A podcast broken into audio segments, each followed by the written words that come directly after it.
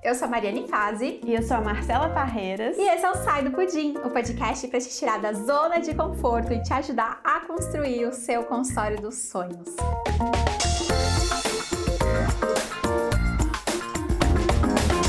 Olá, Nutri! Seja muito bem-vinda e bem-vindo a mais um episódio do Sai do Pudim.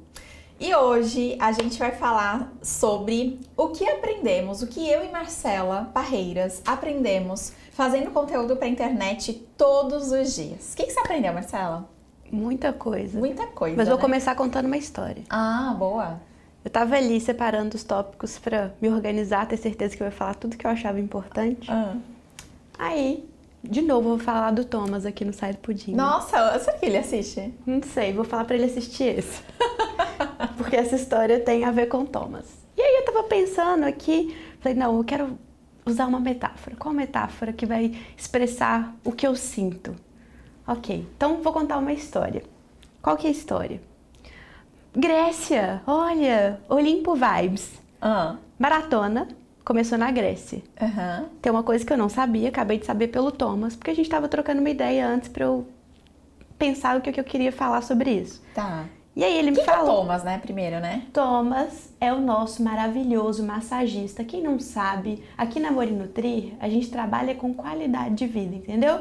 Tem um momento, todo mundo tem um dia, um momento de glória com o Thomas, 20 minutos na cadeira de massagem, do melhor, o cara que tem a manha demais. Se você já fez massagem na cadeira, não é qualquer uma, é a do Thomas. A do Thomas é diferenciada. Thomas é essa pessoa. E aí, tava conversando com o Ele é Thomas massagista oficial da Morinutri. massagista oficial da Morinutri. Maravilhoso. Inclusive, contrato ele para ele fazer massagem também na minha casa. O Pedro também faz massagem com o Thomas. Extracurricular.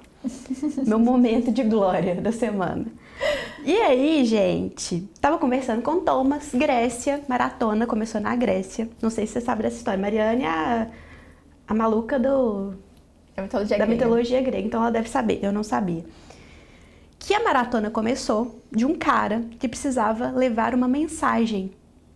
E ele precisava levar uma mensagem e não rolava, não tinha embarcação. Então ele teve que ir até o lugar que eu não sei aonde que ele foi, se você soubesse pode completar, e voltou. E quando ele voltou, ele morreu.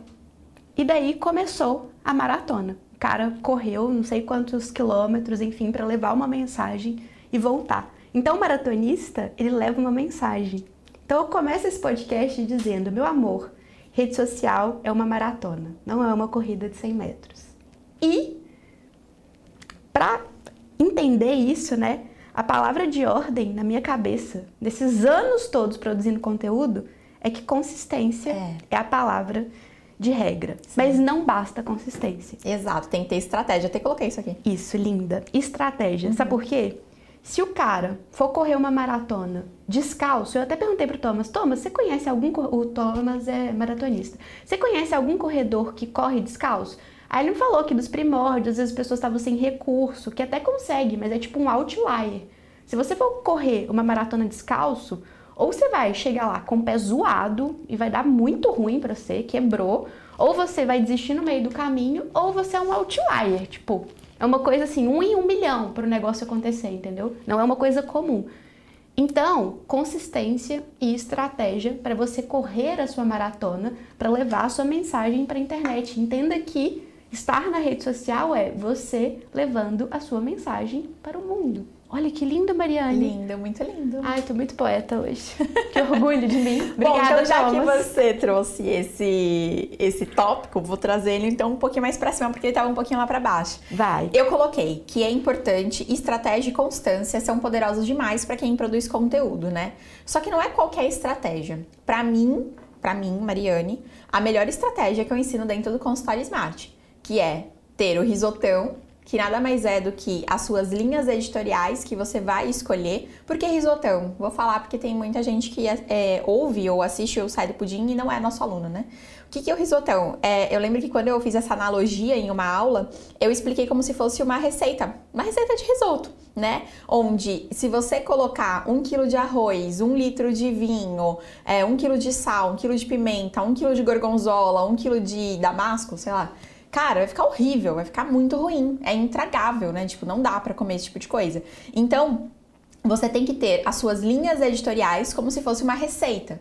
Então, falar um pouquinho de nutrição, falar, falar tipo assim, a, beleza, tua base é nutrição, mas você tem que ter outros assuntos para você falar. Por quê? Porque é isso que torna o seu Instagram, as suas redes sociais incopiável.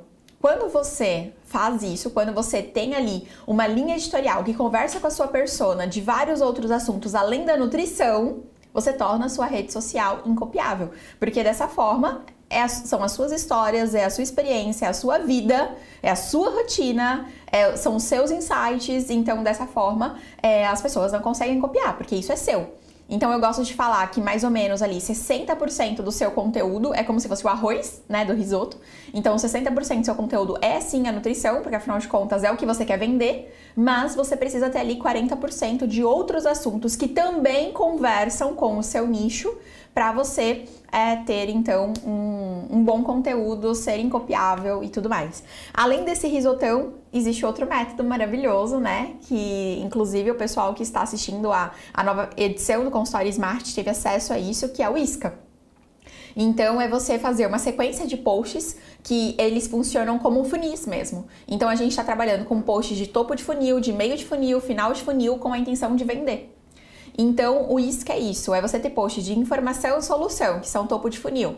Aí depois o de conexão e autoridade, que são meio indo para o fundo do funil. E aí, então, o post de ação, que na verdade é um post de venda, que é um post de fundo de funil. Então, quando você faz isso, você faz essa repetição de posts, tipo, segunda, informação, terça, solução, quarta, conexão, é, quinta, autoridade. Sexta, ação. Sábado, informação. Domingo, solução. Enfim, quando você vai fazendo isca, tipo, realmente trazendo isso é, na sua agenda editorial, você consegue conversar de várias formas com a pessoa. É, inclusive mostrar os seus produtos para ela, sua autoridade, se conectar. Eu acredito muito, Cela, que o jogo da rede social é um jogo de conexão e autoridade. Para a pessoa comprar de você, você tem que mostrar conexão e autoridade. O que é conexão? Ela é enxergar a pessoa, ela é enxergar a humanidade em você, ela se inspirar em você, ela te admirar por quem você é e querer ser um pouquinho do que você é também. O que é autoridade? É a pessoa enxergar a capacidade técnica em você. Aí tem muita gente que às vezes fala assim: nossa, eu tenho um bom engajamento, eu tenho 30 mil seguidores e tal, mas eu não consigo vender nada. Por quê? Porque só se conectou. Sim. Em nenhum momento mostrou a capacidade técnica. Então, é para mim, o jogo do, da rede social é isso: é você mostrar conexão, mas também mostrar autoridade. Também autoridade demais. Às vezes também não afasta, é bom, porque né? afasta. A pessoa, tipo assim, vai falar assim, ah, ele é muito técnico, é muito isso, ah, mas ele entende meu problema. Então é, é importante ter o equilíbrio das duas coisas, da conexão da autoridade com linhas editoriais que vão trazer essa conexão e autoridade com você também. Tá vendo como tá tudo amarrado? Sim. E claro, não adianta isso se você posta uma segunda-feira informação, dali 30 dias solução, dali mais 15 dias conexão. Principalmente é assim, porque a gente é tá falando de profissional de saúde, né? Eu gosto muito de pensar que profissional de saúde, o posicionamento, e aí casa muito com conexão e autoridade.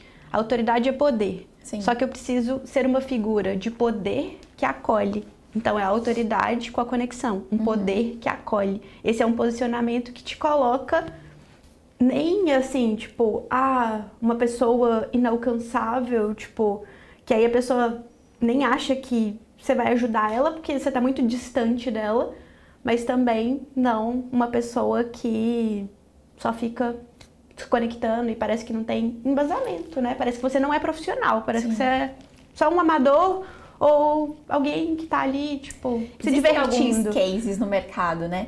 De pessoas que têm perfis gigantes, né? Literalmente milhões de seguidores. E aí, quando, por exemplo, vai lançar um curso online, é uma decepção. É. Tipo assim, a pessoa bota lá uma expectativa. Não vou citar nomes, né? Mas tem um caso bastante conhecido no marketing digital que, se eu não me engano, a pessoa tinha, sei lá, tipo, 30 milhões de seguidores na época.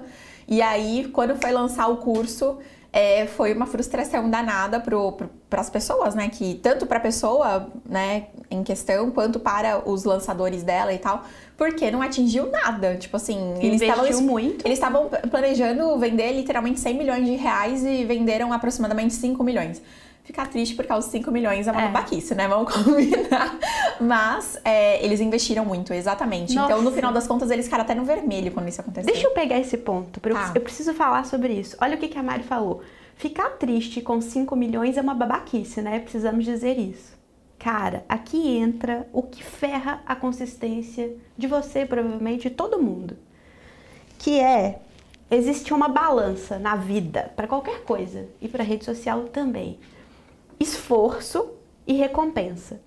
Ninguém entra na rede social à toa. Tipo, todo mundo está buscando uma recompensa. Todo mundo está buscando, está comprando uma ideia de tipo, eu estou aqui na rede social porque eu quero que as pessoas me vejam. Eu estou aqui na rede social porque eu quero crescer como profissional, eu quero ganhar dinheiro, eu quero ajudar as pessoas. Então, a gente idealiza coisas na nossa cabeça e a gente toma uma atitude, toma uma ação que a gente quer uma recompensa. Todo mundo quer recompensa. O ser humano Sim. age assim. Só que, se você idealiza uma recompensa que está completamente desajustada com a realidade do esforço que você está empregando, aqui é que mora a frustração. Neste mundo imediatista, as pessoas querem postar por 30 dias e chegar em 10 mil reais de faturamento, entendeu? Exato. E aí acaba, porque aí a pessoa começa a achar que aquilo não é para ela e não tem nada a ver. É só porque o esforço não tá casado com a recompensa. A gente tem que entender, quando a gente vai fazer algo novo, tipo, entrar na rede social. Quem tá entrando agora é algo novo. Você não conhece desse mundo, você não sabe nada, você não sabe estratégia, você não sabe nada. Você tem que procurar ter um mínimo de conhecimento para que você possa ter uma expectativa clara, né, e real do esforço que você precisa empregar para ter um determinado, uma determinada recompensa. Então, por isso que eu fiquei parei para pensar, né, tipo, qual é a melhor metáfora para explicar o que eu sinto e Foi o que eu pratico. Uhum é uma maratona. Para de achar que é uma sprint. Ai, hoje eu vou fazer, essa semana eu causei, fui uma blogueira, não sei o quê. Aí semana que vem você morreu. E aí ficou 15 dias e acabou, entendeu? Então, não dá. Não é um ser... tiro de 100 metros. Não é um tiro de 100 metros, é uma maratona e a gente precisa alinhar minimamente esforço com recompensa. Porque igual a gente fala, a autoridade é uma jornada também. Sim. Você não vira uma autoridade da noite para o dia. A gente precisa aprender a entender que algumas coisas precisam do fator tempo. Não, não é porque você, às vezes não é porque você não tem estratégia ou porque você não é consistente. Às vezes o que falta é você ter um pouquinho mais de, de paciência e esperar um pouco o fator tempo agir a seu favor né? Porque à medida que a gente vai fazendo isso de forma consistente, a gente vai aumentando a nossa influência. E aumenta o número de pessoas, alcance. Estratégia dá isso. Uhum. Tráfego pago é o quê? Aumentar seu alcance. Se você tiver com uma estratégia boa, gerando conexão à autoridade, fazendo o dever de casa que a Mari ensina, o tráfego pago te mostra para mais pessoas, aumenta seu poder, sua influência.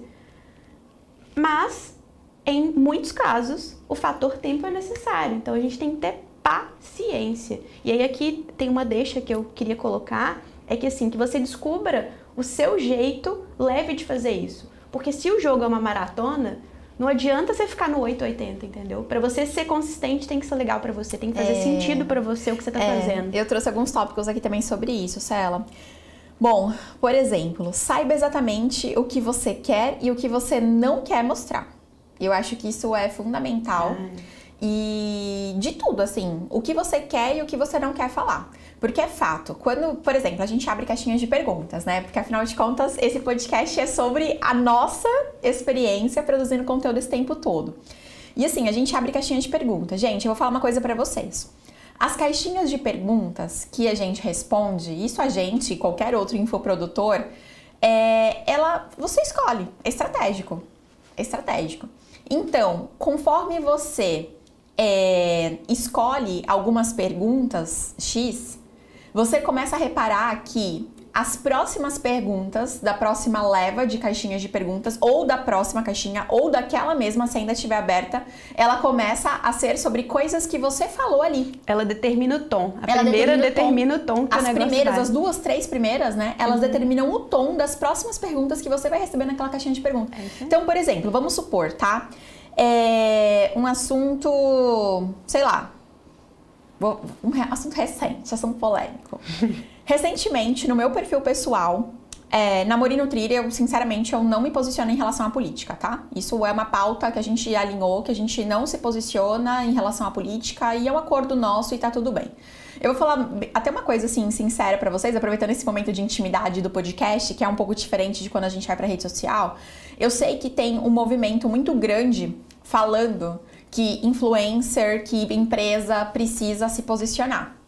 Só que uma coisa bem importante, eu já tenho esse, esse posicionamento, essa ideia, a, desde a eleição passada, desde 2018, que é o seguinte: todo mundo quer que você se posicione e eles até exigem isso da gente. Só que eles querem que você se posicione a favor do candidato deles. Porque se você se posiciona contra o candidato deles, minha filha, o seu inbox vira um inferno. E aí pode ser que você não tá no momento emocional é, próprio para escutar aquele monte de merda que o pessoal tá falando no seu inbox, entendeu? Tipo, é, te agredindo de várias formas, falando várias coisas sobre você que, tipo assim, só porque você tem uma opinião política ao contrário da outra pessoa, eles começam a te agredir, resgatar umas histórias nada a ver. Então, tipo, a gente definiu que não é uma linha editorial da Morino Trir falar sobre política, falar sobre qualquer tipo de assunto polêmico, porque, enfim, a gente aqui representa uma empresa e a gente representa um grupo de pessoas que, por exemplo, não dá para eu ir lá na internet falando que eu sou B ou que eu sou L e a, vários funcionários meus também não se enxergam com aquilo, enfim. Então, assim, na boa, eu prefiro deixar isso de fora. Já no meu perfil pessoal, assim como no da Marcela, eu posso falar o que eu quiser. Então eu que vou determinar as minhas linhas editoriais e o meu tom. E eu sou uma pessoa que eu gosto muito de política. Tanto que é, eu casei com o Leandro, porque eu me aproximei muito do Leandro. O Leandro, ele é, a, ele é irmão de um amigo de escola, né, meu. E, enfim, então conheci o Leandro muito por causa, né, do pessoal da escola. E aí a gente brigava muito no Facebook. Você não tem noção. A gente brigava muito, muito, muito. A gente discutia muita política no Facebook. Então eu não ia nos posts dele xingar ele, ele ia nos xingar. A gente era bem tóxico. E aí foi isso, a gente se aproximou, se aproximou, a gente tinha opiniões bem diferentes até, enfim. Então só quero te dizer que eu gosto disso. E outro dia, por gostar disso, eu aproveitei uma caixinha de perguntas de uma pessoa que veio me fazer uma pergunta X se o Brasil ia virar Venezuela. E eu lá dei o meu posicionamento, que não cabe aqui, porque também não quero me posicionar aqui. E fui lá, dei o meu posicionamento X. E aí, meus amores, tipo, a partir do momento que você fez isso, todas as suas outras caixinhas, não todas, mas 70% das suas outras caixinhas vão ser sobre política, né? E aí o pessoal perguntando e perguntando, e aí vem no meu inbox, né? Aí eu tinha tanta coisa do tipo assim, ai, você vota nele porque você é empresária. Quanto você. Não tinha nada a ver o posicionamento com empresário, né? Porque o, o candidato dos empresários é o outro. Ah, você vota nele porque não sei o quê. Ah, porque você tem que lembrar de onde você veio, porque você é pobre. O outro já vinha me agredir. Não, porque você tem que lembrar que você é rica. Então, como você é rica, você não sei o quê, bibibi. Sabe, tipo assim, a galera vem ressuscitar que eu fiz ProUni, que eu fiz isso, que eu fiz aquilo. Tipo, vem ressuscitar coisas do além para jogar na minha cara. E eu falei assim, é, não dá não pra me posicionar sobre política porque eu não tenho estômago. E a minha vontade de mandar todo mundo... Entendeu? Então, é isso, você tem que ver. E, e aí o pessoal fica cobrando um posicionamento, mas igual eu te falei, eles querem cobrar um posicionamento quando é favorável a eles. Tipo assim, se você vota no mesmo candidato, ok. Se você não vota, pode ter certeza que o chumbo vem. Você tá preparada para aguentar esse chumbo? Tem que ver. Eu, sinceramente, não cobro posicionamento de ninguém. Eu voto, até porque o voto, né, é tão falado, sempre a gente falou sobre isso, que o voto é secreto. E aí a galera agora quer ficar cagando regra pros outros. Tô boca suja nesse podcast. Se liberta, ela tá livre. Vocês estão percebendo isso, gente? Uma liberdade, assim, ó, tá Não, livre. Mas é, eu acho que é importante a gente falar sobre isso, sabe? Porque é, tem gente que se sente muito pressionado para se posicionar politicamente, ou porque a audiência quer um tipo de coisa, mas ninguém tá do lado de cá. Ninguém Isso. tá recebendo a paulada que um perfil grande recebe. Ou até perfil pequeno, porque o meu perfil pessoal tem 4 mil seguidores. E eu recebi paulada pra caramba.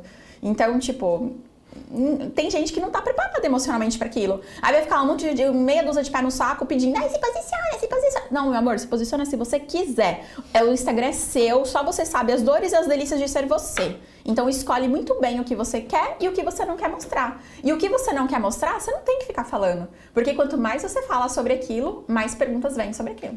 Amei. Quero fazer um complemento. É. Pensa bem. Quando a Mari falou do, do risotão, né?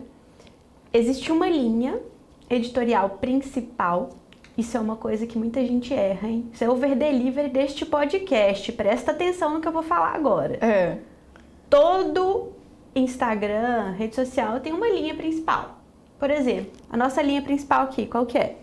Do, da Marina Nutri? Uhum. É empreendedorismo. É Empreendedorismo. Fazer 10 mil no consultório. Isso. Né? Todo nutricionista pode fazer 10 mil no É consultório. o nosso direcionamento de todos os posts, a gente pensa nisso. Como é que esse post pode ajudar as nutricionistas a fazerem 10 mil no consultório? Maravilha, todo mundo sabe disso. Todo mundo, a empresa inteira sabe disso, nós sabemos disso, todo mundo sabe disso. E aí, dentro dessa linha, tem vários outros conteúdos que podem agregar. Então, por exemplo, quando eu chego e falo das dores do empreendedorismo, das dificuldades que a gente passa, de questões emocionais, são questões vinculadas a essa linha. Até então, a Morinutri não falava sobre isso. É uma escolha falar disso ou não falar disso.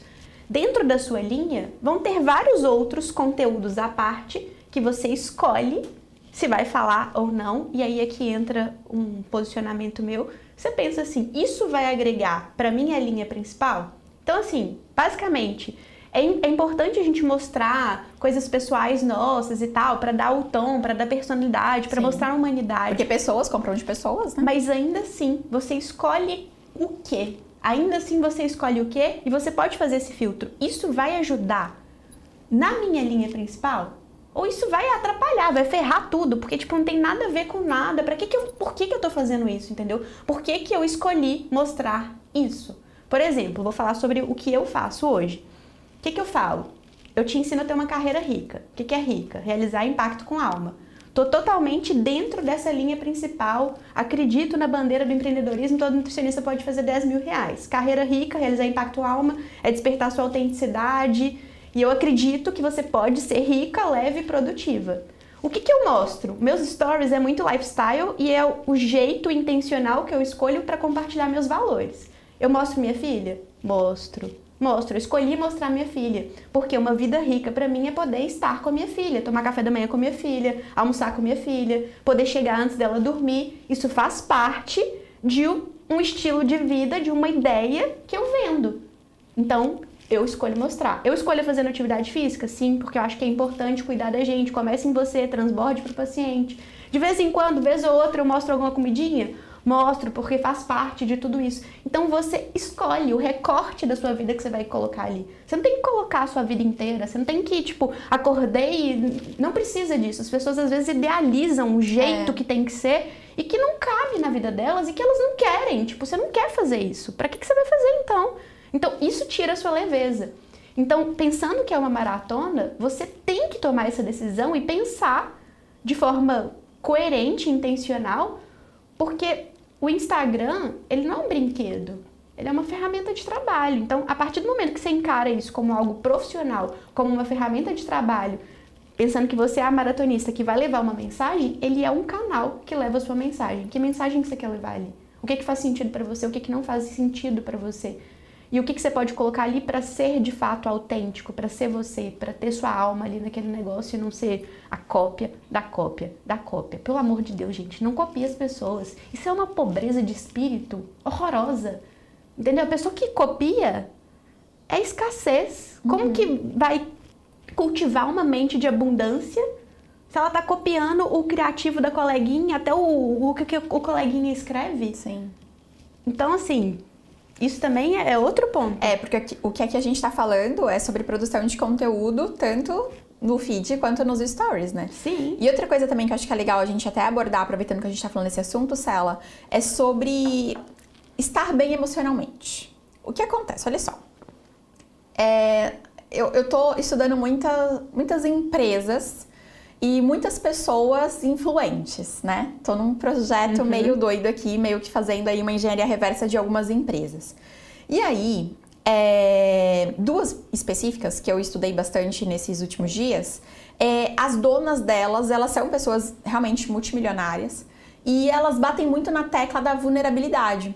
Que você tem que mostrar o seu lado vulnerável, que tá tudo bem, que quando uma lá X se separou do marido, ela relatou tudo isso nos stories, e ela chorou, e ela isso, e nós ok, se conectou mais com a audiência dela, e tarará e tarará. Outro dia, uma outra, ela apareceu chorando nos stories, falando que ela não tava bem, que isso, aquilo, que o que, que blá blá blá.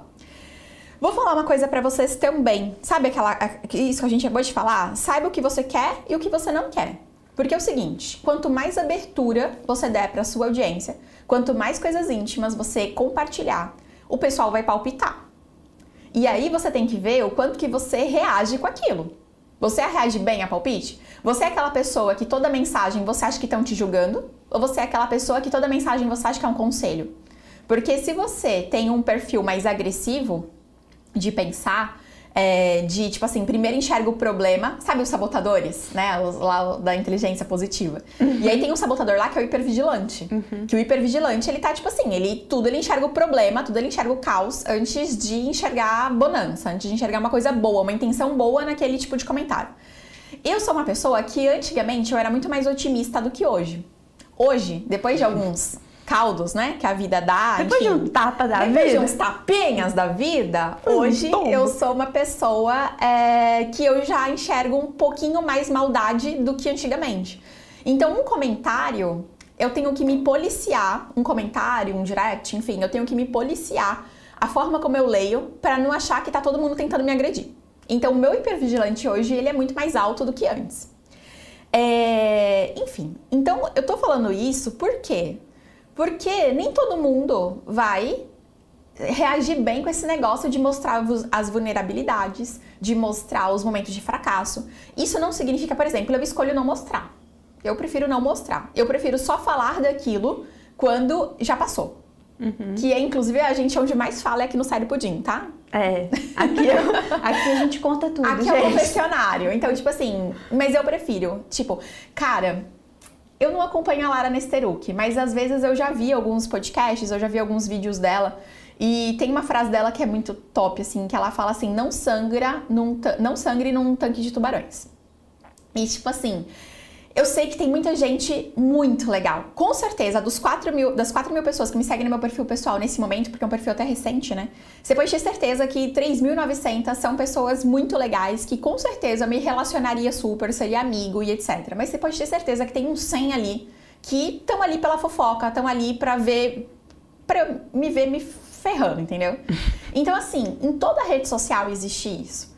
Então, é, eu tenho, por ser uma pessoa com hipervigilante e por ser uma pessoa um pouco mais agressiva, digamos assim, lembra que eu sou uma auto-D, então eu tenho um dedo disque bastante desenvolvido, é, eu prefiro não compartilhar a vulnerabilidade. E eu compartilho quando isso está resolvido em mim. Porque eu vi palpite, comentário, comentário sem noção, gente alfinetando, isso me, me me deixa louca, entendeu? Então eu começo a pegar ódio da rede social e eu não quero mais fazer aquela rede social. Então, para ser uma maratona, isso aí. Eu preciso que isso esteja alinhado. Agora, se você for uma pessoa que gosta de dividir, que gosta de compartilhar, que acredita que mostrar vulnerabilidade vai deixar você mais forte, tá bom. Aí são seus acordos. Você gosta de mostrar vulnerabilidade? Depende. Por exemplo, eu, eu faço isso, tá? Eu mostro, mas não é em qualquer lugar. Eu já mostrei no meu feed uma vez e aí, quando eu vi gente muito grande comentando, eu fiquei meio assim, tipo. Teve uma vez que eu, eu, eu ressuscitei esse post. Hum. Eu ressuscitei um post que foi. Lembrei desse post. Uma carta que eu fiz falando. declarando que eu me comparava. Tipo.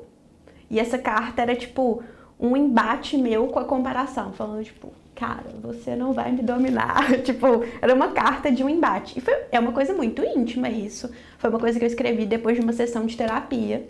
E aí, num domingo de Páscoa, eu falei, ah, Páscoa é renascimento e não sei o que, não sei o que. E eu acreditei que aquilo, terapeuticamente, para mim, ia ser bom. Porque eu tenho essas paradas de quando eu me comprometo. Tem um efeito muito bom para mim quando eu me comprometo em público ou quando eu mostro. Sim. Tipo assim, se eu mostrei uma cagada minha, eu sou obrigada a melhorar essa cagada, entendeu? Uhum. Porque eu não vou deixar ninguém ficar apontando o dedo na minha cara. Uhum. Que aí é, um, é uma competiçãozinha comigo mesma também. Então, na hora que eu abro para mim faz bem. Para mim faz bem. E aí quando eu vi duas pessoas muito grandes, assim, de perfis comentando, era comentário legal, tipo, não era Sim. nada demais. Mas aí eu, eu parei e falei assim, caramba, será que eu me expus demais? Que essas pessoas agora vão saber que eu me comparo? Eu fiquei, eu fiquei assim, sabe? Não, será que isso vai me fragilizar perante a minha audiência? Veio isso tudo na minha cabeça. Uhum. Mas aí depois eu ressignifiquei, porque assim, cara, se tem uma coisa Todo mundo tem suas caquinhas, entendeu? Então, tem muito a ver com o meu posicionamento, com que eu tô ajudando as pessoas a Sim. construírem, que é tipo, todo mundo tem problema. E o, o, que a gente é não é o nosso problema, é o que, que a gente faz com aquilo. Cara, eu tenho um padrão de comparação nociva, tipo, porque comparar é normal. Uhum. Então, eu faço terapia, hoje tá tudo bem, tá tudo ok, mas eu sei que isso pode ser o meu, a minha isquinha que vai me fisgar. Tipo, sabe o peixinho quando morde a isca? Uhum. Essa é a minha isca. E aí, o que, que eu faço com isso? Quando eu vejo que a isca tá chegando, vem a minhoquinha assim, ó, vem a minhoquinha, eu falo, sai fora, minhoca. Tem coisa mais nutritiva para comer. Então, assim, eu tive que desenvolver isso em mim, porque estar na internet também é um ambiente que você vai se comparar mais, enfim, é, acontece. Você tem que estar preparado também. Sim. Emocionalmente, é impactante. Estar, ser uma figura pública é emocionalmente impactante. A gente não pode negligenciar isso e é. falar que assim, ai, é super tranquilo. Não é. Tipo, é, não é um é. gerenciamento de imagem 100% do tempo. 100% do tempo e você tem que ter estômago. É, ter estômago é importante. Assim, eu vou dar dois exemplos, um de fora e um meu é, enfim, que eu acho que são vulnerabilidades, né? Por exemplo, o meu. É, eu engordei em 2021 por uma questão de anticoncepcional que eu tava tomando. Eu, na verdade, eu suspendi minha menstruação, né? Então foi uma escolha, eu sofria de muitas cólicas. E aí a parada foi que eu comecei a tomar um remédio X para suspender minha menstruação. Isso me reteve bastante, levou minha testosterona para, tipo, zero, literalmente 0,02. E eu passei a comer mais, né? Tipo assim, aquela casquinha, aquela, aquele cappuccino de Nutella que eu postei ontem, que fazia meses que eu não tomava, que eu postei ontem nos stories. Cara, a Marcela sabe, tipo assim, eu tomava aquilo quase todos os dias, porque juntou estresse, juntou o rebote da pandemia depois de um ano trabalhando igual uma louca, juntou o anticoncepcional, juntou, enfim, N coisas. E assim, eu fazia personal trainer, gente, e um treino muito louco do personal. Eu tentava comer certinho, mas é claro, né? Juntou ali várias coisas. E eu engordei. E nisso que eu engordei, eu peguei, e isso nunca tinha acontecido comigo. Se você olhar meu DNA, sabe, FFTO, tará, uhum. cara, nada é ativado, nada. Eu não tenho o gene da obesidade em mim. Então, tipo assim, é... eu engordei mesmo por outras uhum. questões que não é genética. Então, assim, primeiro eu falei assim: ah, pelo amor de Deus, né? Esse negócio que nutricionista não pode ser gorda, ah, todo mundo vai para aquele lugar, eu vou sim, não sei o que, blá blá blá. Só que os comentários eram muito nocivos para mim. E eu também não tava me sentindo bem comigo, sabe? Eu, eu recusei da palestra em vários lugares. Eu recusei da palestra. Eu só andava de roupa extremamente larga. Eu parei de usar qualquer tipo, até porque não servia mais, mas eu parei de usar as minhas roupas e eu tava usando só calça pantalona de elastiquinho na cintura e tal. Enfim, eu, eu tipo, eu realmente eu tava me escondendo é, nas minhas roupas e eu tava me escondendo das pessoas. E aí, no final das contas, é, eu comecei, foi uma época que eu comecei a ficar muito reativa nos stories, que eu fiquei, nossa, tipo assim, eu tava muito arisca com qualquer tipo de comentário que falassem sobre mim, eu, tipo, nossa, eu queria matar as pessoas. E aí foi onde é, eu parei de dar ênfase porque o que acontecia? Lembra que a gente falou? Uhum. Se você alimenta aquele assunto, aquele assunto vem o tempo inteiro. Então, teve uma vez um cara, né? Porque as pessoas vinham, ai, nossa, o que, que você acha de nutricionista assim? Que você acha de nutricionista? E eu sentia que era tudo alfinetada pra mim. Uhum. E um cara veio especificamente, um nutricionista veio especificamente, assim, no meu perfil, e falou assim: é, como que uma nutricionista gorda tem sucesso? Sei lá, ele falou alguma coisa desse tipo, mas eu não lembro a pergunta. Mas era uma pergunta que era pra mim. Ele estava me chamando de gorda, era isso que ele estava me chamando. E, e aí eu peguei e expus ele. Tipo assim, sabe? Eu mostrei o nome dele e falei, nossa, que legal, fulano, arroba fulano de tal. Você é um nutricionista, tal, falando assim, assim, assado. Nisso ele me bloqueou, a namorada dele, que é também nutricionista, veio falar um monte de palhaçada pra mim. Mas só, a audiência inteira, vocês gostam, né? Vocês gostam de um caos. A audiência inteira vê assim. E aí depois eu percebi que quanto mais eu alimentava esse assunto, mais vinha xingamento. Mais gente vinha, tipo assim, me zoar, me falar daquela situação. Porque eles sabiam que aquilo era uma ferida para mim. E foi onde eu falei assim, caraca, aquela frase da Lara Nesteruk, tipo assim, não sangre em, em tanto de tubarões. Aí foi onde eu falei assim, tá bom, eu tô, não tô resolvida com isso. Eu não tô resolvida com isso. Eu não tô resolvida com o meu peso, não estou aceitando o meu peso, não tá, minha autoestima tá um lixo. Então, o que eu tenho que fazer? tenho que realmente emagrecer, tipo assim, que é o que, né, eu Aí eu falei, né, que eu sou, eu fiz o que eu sou de melhor, uma nutricionista de emagrecimento para mim mesma e fui lá e conduzi todo o meu processo. E aí, é, então esse é o assunto, né? Tipo assim, esse é um dos exemplos que eu quero trazer aqui, que é tipo assim, o quanto você tá sensível com aquele assunto para você ser reativo, alimentar aquilo, expor as pessoas, brigar. Tipo, eu não tava nada bem comigo, sabe? E o pior, foi ali que eu falei assim, cara, eu tô fazendo isso no perfil da minha empresa, porque eu não tinha meu perfil pessoal. E eu assim, nossa, eu tô fazendo isso no meu perfil da minha empresa. A galera vem aqui comprar curso de gestão de consultório e eu tô xingando o cara, porque me chamou de gorda. Tipo assim, que é isso que eu tô fazendo? Aí foi onde eu falei assim, putz, eu preciso de um perfil pessoal pra explodir lá e não pra da poder empresa. xingar todo mundo. Não, é sério, vai. Não, não fazia sentido. Eu tava representando. Meu, eu tinha, né? Eu tenho três sócios, a Marcela, meu marido e o marido da Marcela. Então, tipo assim, pô, como que eu tô ali causando no perfil da empresa com um, um, um xingamento pra mim? Então não rolou. E aí foi onde eu, né, comecei a amadurecer melhor essa ideia de ser uma influencer, de tipo, ter o meu próprio perfil pessoal. Enfim, e o outro caso, que eu não vou falar a pessoa aqui especificamente, mas eu acompanho ela, amo o trabalho dela, é, ela é uma pessoa que já tem uma idade avançada, já tem lá, enfim, X anos, e ela é, começou a mostrar o tratamento todo dela da FIV, no fertilização in vitro, no Instagram. E ela é uma pessoa que ela fala sobre marketing, ela fala sobre outro assunto. E ela começou a mostrar isso e pedir pro pessoal torcer e não sei o que, tarará. Ela fez sete FIVs. Ela ficou, tipo assim, um ano e sei lá quantos meses fazendo várias, vários, e não engravidou até hoje.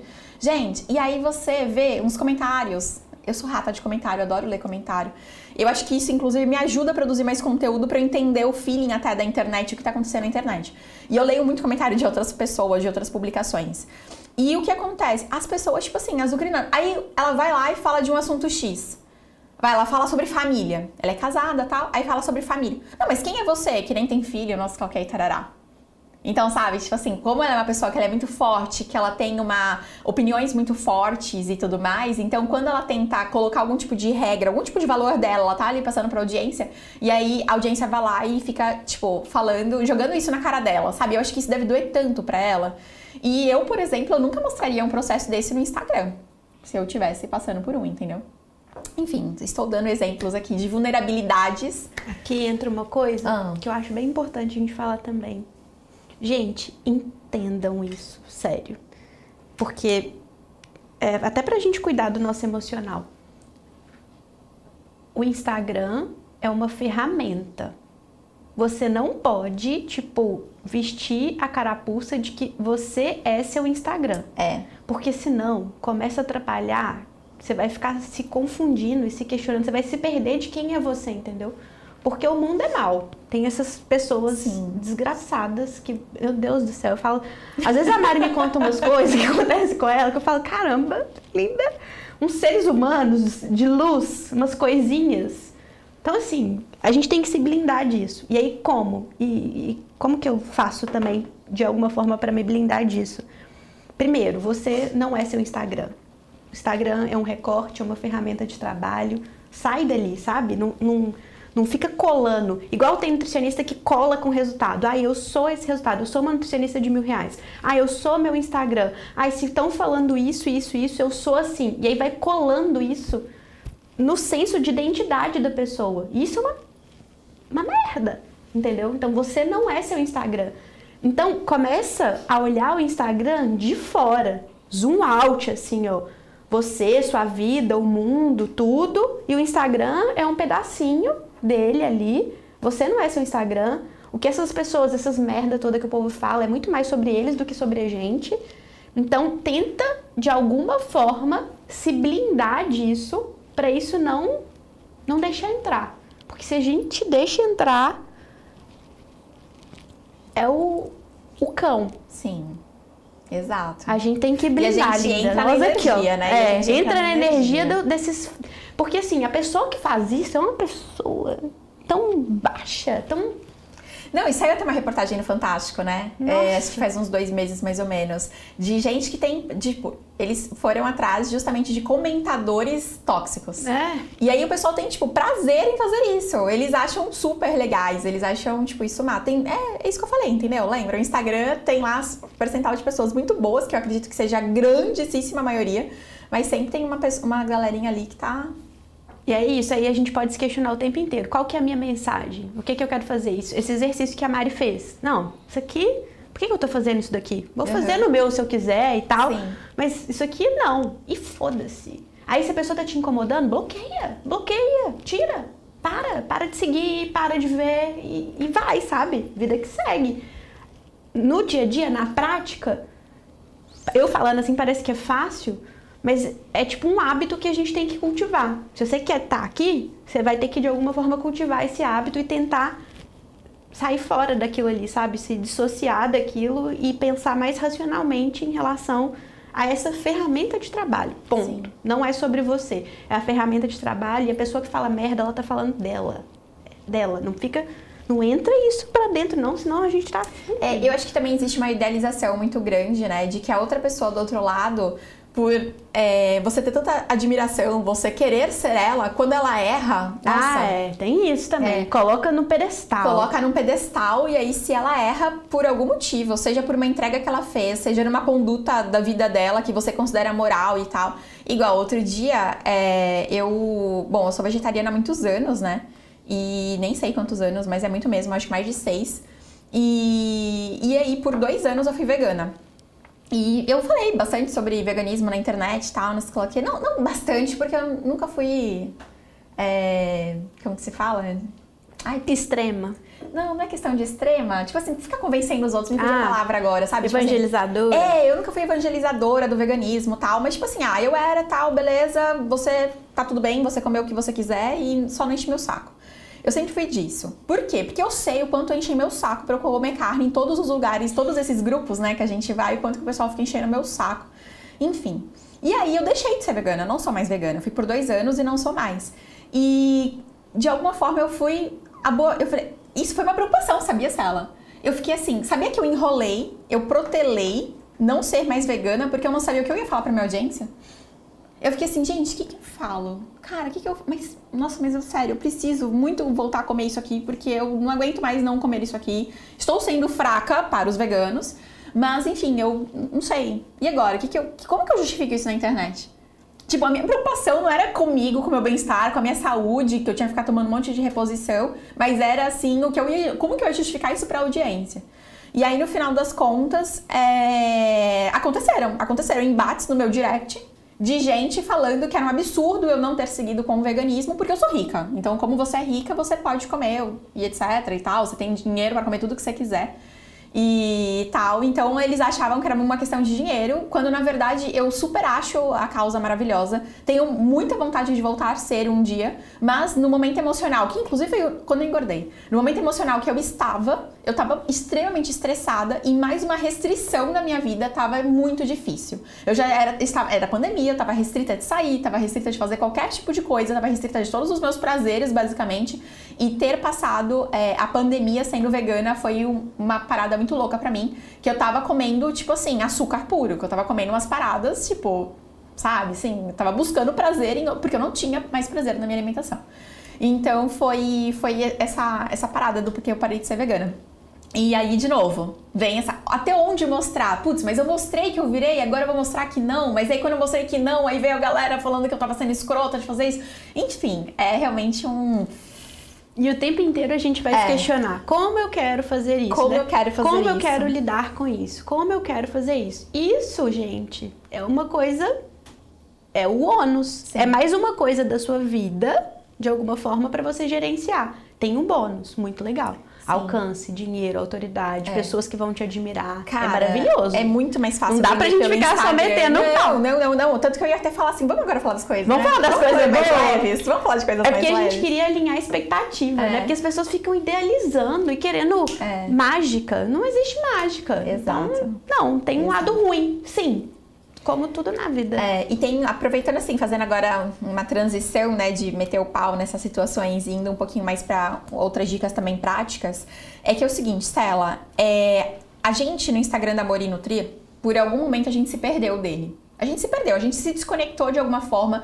Eu acho que eu tava estressada, eu tava cansada de algumas situações que o pessoal tava confundindo muito.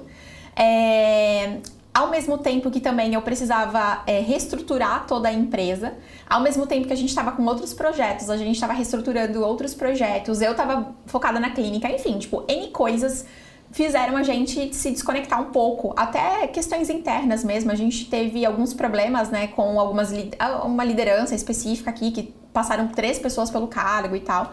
Então, é aqui que aconteceu, o Instagram da Morino Trilho ficou sem estratégia por um tempo. E, cara, isso refletiu de, de cara. Hoje os nossos views são, nossa, seis vezes menores é, do que era, sei lá, um ano atrás. Tipo, sei lá, oito meses atrás. Então, é uma coisa que a gente tá... É, que é importante falar. Que é, se você ficar muito tempo sem estratégia, a gente ficou. A gente ficou, tipo, vai, vamos colocar um ano, né? Pelo menos um ano. Um ano fazendo um negócio bem meia boca.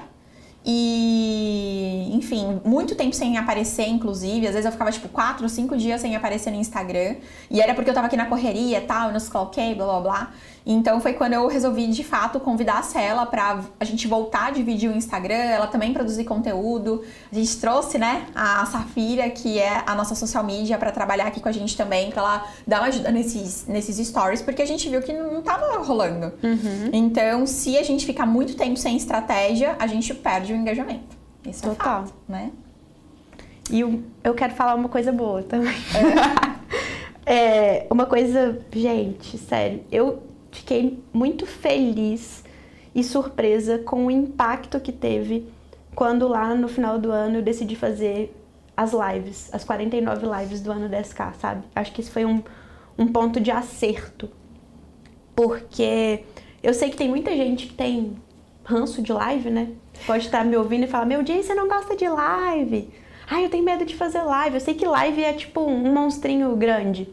Falar de rede social é um ponto. Aí falou de live já Meu levou Deus, pro é. já levou pro extremo. Eu sei disso, mas eu, eu quero compartilhar o impacto positivo disso. Tipo, até nos nossos negócios mesmos, em tipo, ajudar as pessoas e criar um movimento.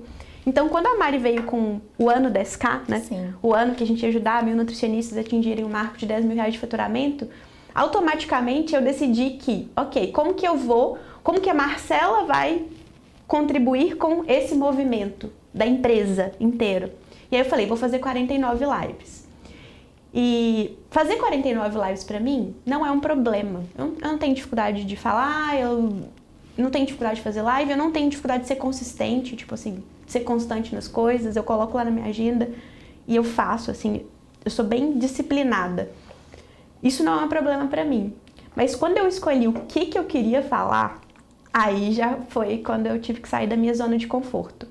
Porque até então, na minha jornada da internet, por mais que eu trouxesse algo de desenvolvimento pessoal, de comportamento, eu sempre estava escondida atrás de um conteúdo técnico. Quando eu estava ensinando gamificação, eu estava escondida atrás da gamificação e eu temperava com desenvolvimento pessoal, com não sei o quê. Aí quando eu fui é, trazer além da, da gamificação, ah, programa nutricional, tipo estrutura, para de vender consulta, cria o programa. Também eu estava escondida atrás de um conteúdo técnico. E eu decidi que nessas lives eu não ia me esconder em conteúdo técnico, eu ia falar sobre as dores mesmo, tipo, vou abraçar essas dores aqui. Você que está desmotivada, vem, vou te abraçar. Você que está querendo desistir, vem, vou te abraçar. Você que acha que isso não é para você, vem, vou te abraçar. Você que está com dificuldade de ser consistente, vem, vou te abraçar. E vou te contar que é difícil para mim também. Que aí entra a vulnerabilidade e contar as coisas difíceis. Contar, inclusive, quando eu tive que voltar a trabalhar e que eu não estava com vontade mas meu senso de responsabilidade bateu na porta, porque eu sou adulta. E aí eu fui sem vontade e a vontade veio. Muitas vezes a gente fica esperando a vontade para fazer uma coisa, esperando o desejo. E esse é o caminho mais burro. A gente precisa fazer e depois a vontade vem. Às vezes você precisa dar o primeiro passo e aí a coisa começa a ficar boa. Você não pode esperar você estar motivada, engajada, feliz e suprema para fazer algo. E aí eu decidi que eu ia fazer isso. E aí eu comecei, eu criei uma estrutura, tipo, tem até os roteiros que eu compartilhei com os nossos alunos do Olimpo, do Merak. Contei a estratégia, o que, que eu pensei para fazer, para que aquilo tivesse muito a minha cara, assim, sabe? Tivesse muita personalidade, muita alma ali. E comecei a fazer. E aí o negócio foi tomando uma proporção muito legal. Eu não digo de números, porque essa parte eu poderia ser melhor. Ano que vem eu pretendo fazer algo maior de alcance. Ah, é? Vai continuar pro ano que vem? Não sei, vamos ver.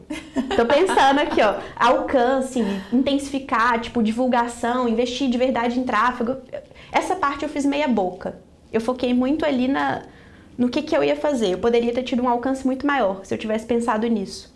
Tivesse pensado, não, eu pensei, mas eu escolhi não investir minha energia naquilo, naquele momento.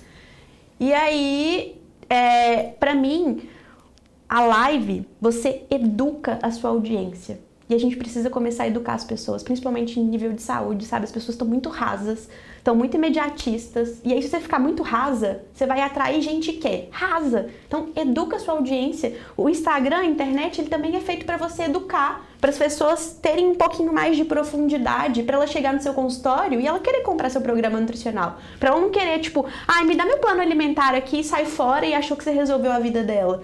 Então, a live é um jeito de você educar a sua audiência para ela deixar de ser mimada. Parecendo aqueles adultos às vezes eu vejo alguns adultos que eu tenho a sensação que parece. Imagina se eu estivesse fazendo uma montagem. Sabe aquelas criancinhas batendo perna no supermercado? É como se eu tivesse cortado a cabecinha do adulto colado no corpinho da criança e tá lá os adultos batendo perninha no supermercado, sabe? É ridículo. Então a gente tem que educar a nossa audiência porque o mundo está assim, imediatista, raso, com preguiça de ler. Ah, eu quero coisa rápida, eu quero assim, eu quero resultado rápido. E fica tudo preguiçoso e burro. E aí fica difícil de, de construir algo de verdade, de dar intensidade para as coisas, de ser transformado. Tem que ter paciência. As coisas não são assim, ai, num estralar de dedos o negócio vai funcionar. Assim a gente não constrói nada que é bom de verdade, que sobrevive ao tempo, que tem raiz, sabe? Que, que impacta de verdade a vida das pessoas e que te faz ganhar dinheiro de verdade. E não ficar brincando de fazer, sabe? Ser profissional e não ser amador. Então, assim, se eu pudesse dar uma recomendação para vocês, façam lives. Mas faça live porque eu fiz por dois anos, há um tempo atrás. Mas o que foi de diferente nessa live de agora? Tinha estratégia. Estava associado a um movimento, que é o ano 10K. As pessoas assistiam minha live por um objetivo. Eu firmava esse compromisso toda semana. Olha, vem aqui, eu sei que sua bateria vai cair. Vem cá que eu vou levantar a sua. Eu vou ser a sua recarga de bateria. Eu vou ser a sua dose de motivação que você precisa para continuar. Vem que eu vou falar alguma coisa que vai te ajudar a respirar e ir para a próxima, mesmo que for um tapa na cara, que vai doer, mas que depois você vai me agradecer por eu ter feito isso, por eu ter tido a coragem de falar o que um monte de gente talvez não tenha coragem de falar. Então, cria um motivo e faça de verdade ser isso. Então, se eu falei que eu ia ser a dose de motivação, que eu ia falar as verdades que eu ia fazer, eu fiz isso. Eu fiz isso. Em cada, a cada quarta-feira que eu entrava, mesmo que eu tava de férias, em qualquer lugar que eu tivesse, quarta-feira, meio-dia, eu tava lá e eu fiz o que eu falei que eu ia fazer. Então, faça isso. Dê um motivo para as pessoas estarem lá com você. Dê um motivo para as pessoas te mandarem para uma amiga que ela gosta, que ela se importa, para que aquele conteúdo vá ajudar a vida dela. Porque se a Mari é minha amiga, se a Mari tem acesso a alguma coisa que é boa e eu convivo com a Mari, é bom para mim também. A gente vai crescendo junto. Então, live é o poder. Falei pra caramba, mas é isso. Live é o poder. Façam lives. Sabe outra coisa legal que eu acho, Sela, que eu aprendi nesse, tem, nesse tempo todo fazendo rede social? É a gente aproveitar o timing das coisas né? Eu acho que é bem importante você sim ter lá a sua isca, a sua agenda editorial, tudo funcionando bonitinho, sua estratégia, mas surgiu alguma coisa, surgiu alguma novidade, surgiu qualquer, enfim, né? Você uhum. vai lá e mexe na tua agenda editorial. Surfar na mexe, onda, né? É surfar na onda, aproveitar ali o assunto do momento. Ou você mexe na agenda editorial, ou você é, posta mais. Como, por exemplo, semana passada a gente teve a, o parecer técnico do CRN autorizando, liberando, né, para sempre as consultas online, ah, as teleconsultas. Meu, a gente não perdeu tempo. Eu já fui lá, já fiz um Reels de tala verde. Maravilhoso. Ah, e realmente foi o post é, que mais performou da semana, por exemplo. Por quê? Porque é um assunto super em alta. Então, mesma coisa no da clínica. Uhum. É, surgiu uma, uma questão aí de pauta de rótulo e tal, enfim. Meu, rapidinho. Ah, é? Então, peraí, deixa eu já fazer o Reels aqui, deixa eu já informar o pessoal. Por quê? Porque essa questão de surfar a onda é bem importante pra rede social, tá? E senão a gente fica meio que. Aí só depois, se você falar assim, ah, não, vou colocar esse assunto na, na agenda editorial. Já é. Lá do próximo mês, meu, três semanas depois, mas ninguém tá falando daquele assunto. Então é. Não perder o timing pra mim é, é essencial na rede social. Aí, ó, estratégia. Mariane, estratégia. Porque uma coisa é uma rede social, você tal, a outra coisa é do seu negócio, né? É. Isso é uma puta estratégia para um negócio. Sim. Maravilha. Imagem importa. Imagem importa pra caramba. Outra verdade que precisa ser dita. Imagem importa. Exato, é.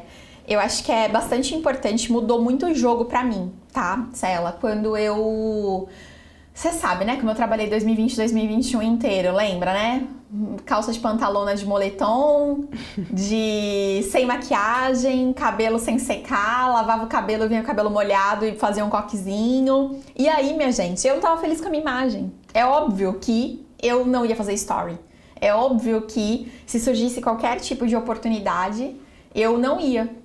Igual, eu lembro que eu lembro muito que surgiu isso. Ah, para eu fazer live no mesmo dia.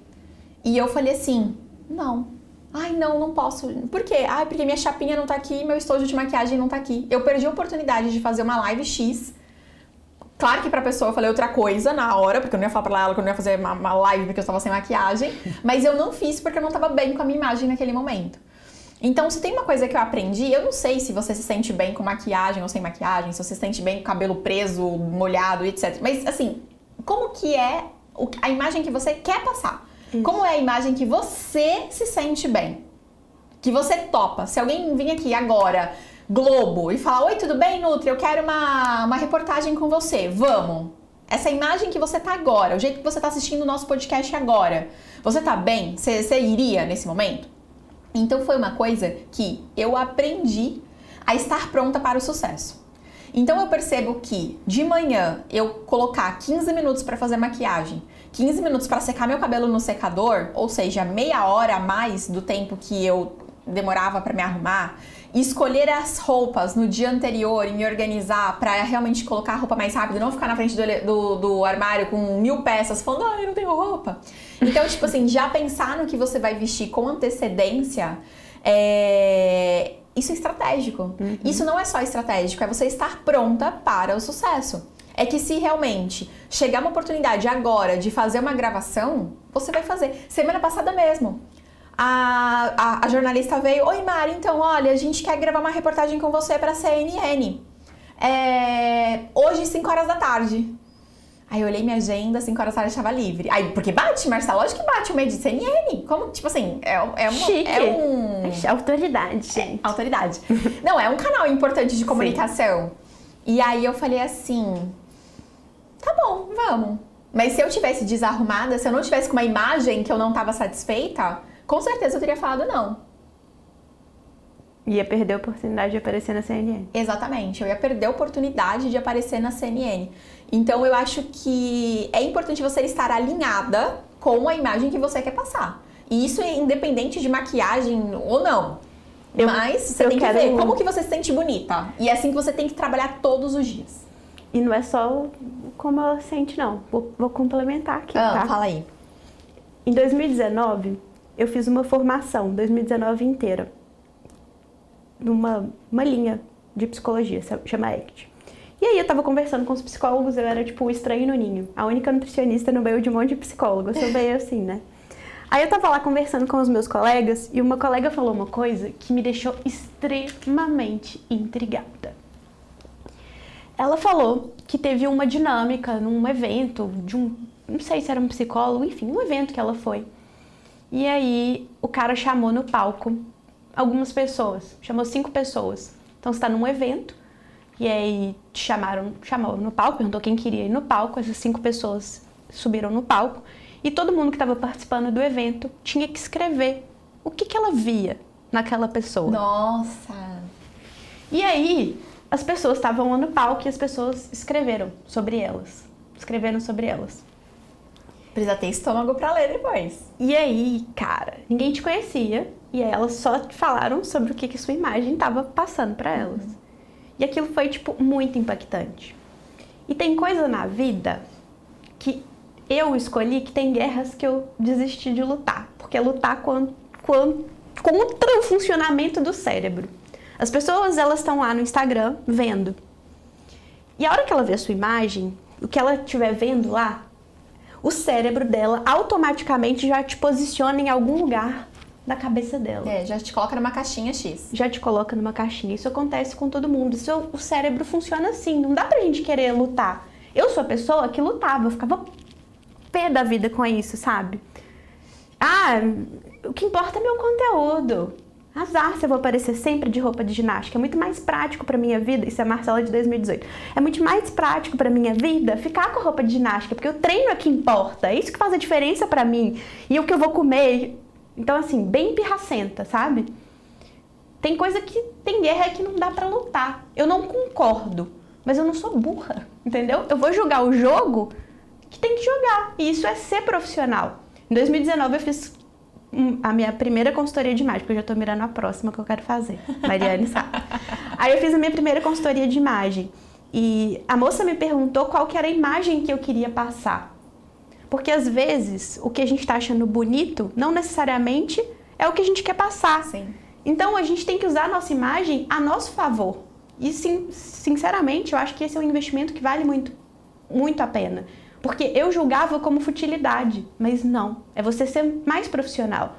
Então, assim, seja um bom profissional e pareça um bom profissional. Se apresente como um bom profissional também. Isso importa sim. E pode ter gente que vai me criticar, que vai me julgar, que vai, tipo, não concordar, tá falando que eu tô falando da ditadura da beleza, não tem nada a ver com beleza. Tem a ver com você minimamente se é, passar a imagem de que você se preparou para aquilo. É completamente diferente você. Imagina que você vai numa palestra de uma pessoa. A gente sabe quando uma pessoa está preparada e quando ela não está, né? E o Instagram, rede social, é uma vitrine. Então, minimamente a gente precisa se preparar. Nos meus stories é dia a dia. Então, assim, tá tudo bem. Mas e no feed? E o dia que tiver podcast? E o dia que tiver YouTube? Eu ainda considero, tipo assim, nem sempre eu olho para isso, mas é uma coisa que eu estou me forçando cada vez mais a me preocupar, porque eu sei que faz diferença. Uhum. Porque uma pessoa que nunca me viu, que não me conhece, ela vai me julgar pela capa. Não, e, e, assim, é importante até a imagem que você quer passar e as coisas que você quer desconstruir sobre a imagem que os outros têm sobre você. Exato. Complexo, mas calma, vamos lá. Por exemplo, eu tinha antigamente um gosto para roupas X. Eu usava muito vestido rodadinho, muita saia rodadinha, sapatilha, ou seja, romântico. E aí, por eu ter a voz um pouco mais fina, é, e quando eu comecei na internet, querendo ou não, eu era nova e eu aparentava ser um pouco mais nova, é, o que, começou a surgir, isso também foi muito reforçado pela uma, uma, parceria que eu tinha na época, que eu era fofa. E o que, que, acontece? Então, tipo assim, veio essa imagem da fofa. Ai, a Maria é fofa, a Maria é fofa, a Maria é fofa. Maria, fofa é respeitado? fofa não é respeitada. E eu sou fofa, Marcela? Não. Eu não sou fofa. Não, então, tipo assim, não é eu, eu, não sou fofa. Cara, e aí o que acontece? Foi criada uma imagem até errada pela forma como eu me vestia é, e também como eu me falava, e também como eu me comportava, porque querendo ou não, eu tava começando, era insegura, me colocava é, como se fosse inferior àquela parceria forte que eu tinha na época e tal. E no final das contas, tipo, ah, eu sou fofa. Outra depois coisa que começou a ser criado ao redor desse Amar é fofa foi Amor e Nutrir é uma avó. Ai, Amor e Nutrir é muito fofa, é uma avó e tal. E eu sei que eu tenho um nome, que a gente tem um nome de empresa, que ele é fofo, Amor e Nutrir. Eu sei que o nosso nome é fofo.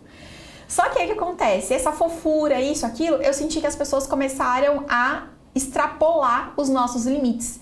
Então, os clientes queriam tudo de graça. Eles compravam o consultório Smart, mas eles queriam junto líder de emagrecimento, nutrition coach, bibibi, bababó, e a galera ficava pedindo, pedindo, pedindo, pedindo, pedindo. Então, tipo assim, eles se davam a mão, eles queriam literalmente o seu corpo inteiro.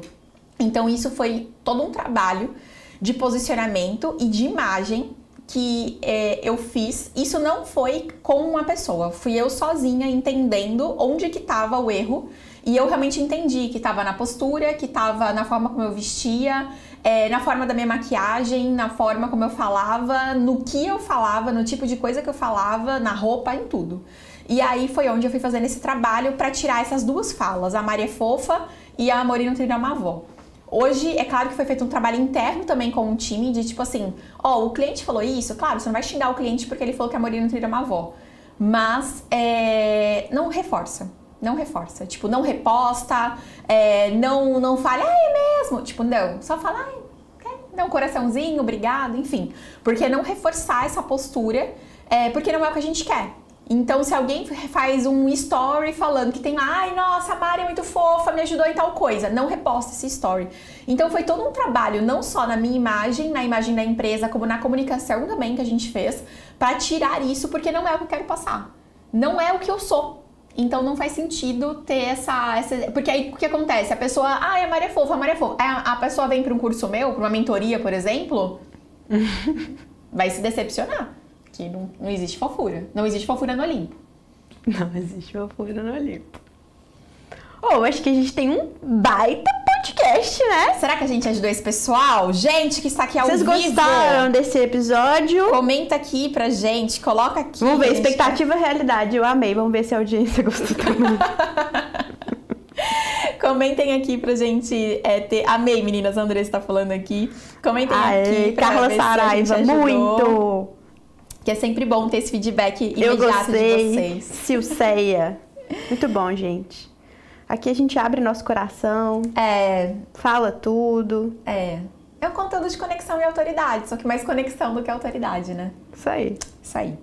Então tá bom, gente. Muito obrigada pela participação de vocês no episódio de hoje. Quem tá aqui com a gente no YouTube, ao vivo, muito obrigada, ou depois vai assistir essa gravação também, muito obrigada. Quem está lá no Spotify, né, em todas as plataformas é, de podcast também, o nosso muito obrigada e até a próxima semana. Sai do pudim e vai correr sua maratona. Muito bom. Tchau!